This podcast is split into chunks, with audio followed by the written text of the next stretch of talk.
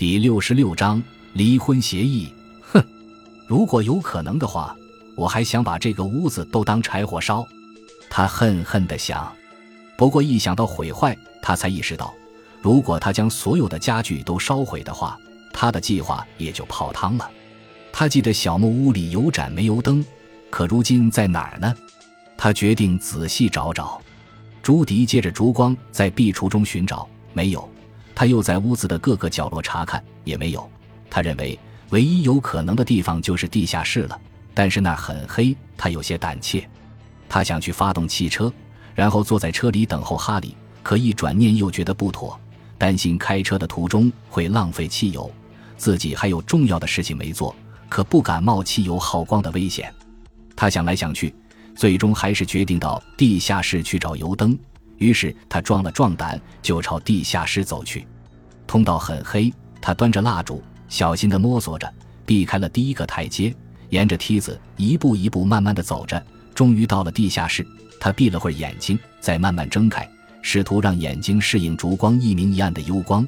地下室里寒气逼人，他不由得哆哆嗦嗦拉起衣领。在地下室墙壁的一个小凹洞里，他找到了那盏油灯。根据以前看过说明书的内容，他仔细查看了刻度，发现里面还有煤油。他用左手抱住油灯，紧紧地夹在臂弯里，右手端着蜡烛，准备从原路返回。他又小心翼翼地爬上梯子。等到梯顶的时候，他先把油灯放下，缓慢而谨慎地踏过第一个台阶，然后再抱起油灯。当朱迪来到前面的房间时，突然一个念头闪过：我把珠子都放在同一个台阶上，可能致命性不大。如果哈里想急于关闭水管，我怎么才能阻止他一步跨上两个台阶呢？我刚才上下台阶时都能避开撒有珠子的那一阶，哈里当然也有可能。看来我应该在各层都放置一些。他一边想着，一边把油灯放在壁炉架上，并将手伸到炉火旁暖了暖。如果有支烟抽就好了。不过他很快就抑制了这种欲望。他明白，即使身边有烟，他也不能抽了，因为哈利随时都会进来，到时候他连点油灯也来不及了。朱迪要重新去撒放珠子了。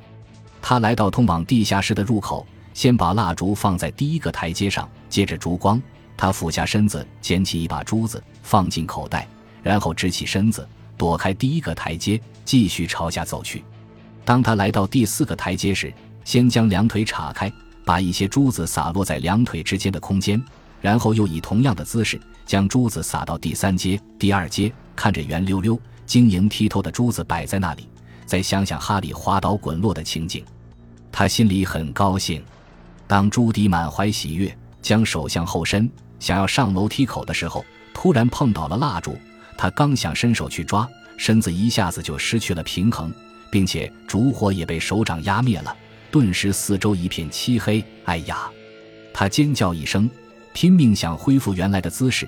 但是当他努力挣扎时，最上层的珠子被他的双手扫到，正好滚到他站不稳的地方。一瞬间，他就摔倒了。整个人顺着楼梯咕噜噜的向下滚，硌得肋骨、膝盖生疼，直到最后，他的脑袋砰的一声撞到了地下室的水泥地面，顿时不省人事了。不知过了多长时间，他才慢慢的苏醒。他试着用手肘支撑起身子，但是钻心的疼痛传遍全身，让他丝毫动弹不得。在这冰窖一般的黑暗地下室里，他伤心的哭了。不一会儿。滴滴泪水就在冰冷的面颊上结成了冰珠。躺在这儿的本该是哈利，而不是我。他怨恨着，如果他来解救我，那将比恐怖的黑暗和寒冷更糟糕。唉，真倒霉！我本来给哈利的死亡计划就这么泡汤了。朱迪痛苦地闭上了眼睛。大夫，他好像是睡着了。一个年轻的女护士说：“嗯，这倒是好现象。”昨天晚上他们送他到这儿来的时候，他很危险。如果不是我们紧急抢救的话，这种心脏病发作的病人是要死的。大夫说：“李小姐，你知不知道他是谁？”大夫问：“不知道。据他说自己不是本地人，在二十里外的乡下有一座小木屋，那儿没有电话。”年轻护士回答说：“他没说别的，没有。不过。”他不停地喊着一个女人的名字，玛丽。那可能是他的太太吧？哦，大夫一边在病历上做着记录，一边说：“我见他手上戴有结婚戒指，我们必须赶快通知他的太太，或者通知警方赶到乡下那个小木屋。他的太太可能正在怀疑自己的丈夫发生了什么意外呢？好像他的太太死了。”年轻护士说着，拿着一个皮夹子中的照片和简报给大夫看。听救护人员说，他们赶到时。他的手中正拿着他妻子的照片和他的讣告，原来是这样，大夫不禁叹息的摇了摇头，给他注射一支镇静剂。我们必须想办法让他安静。好的，我今天晚上值夜班。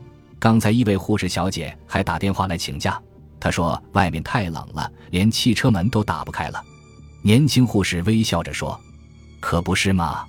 你想想，零下三十几度的气温，滴水成冰。”寒风都能把厚厚的水泥墙吹透。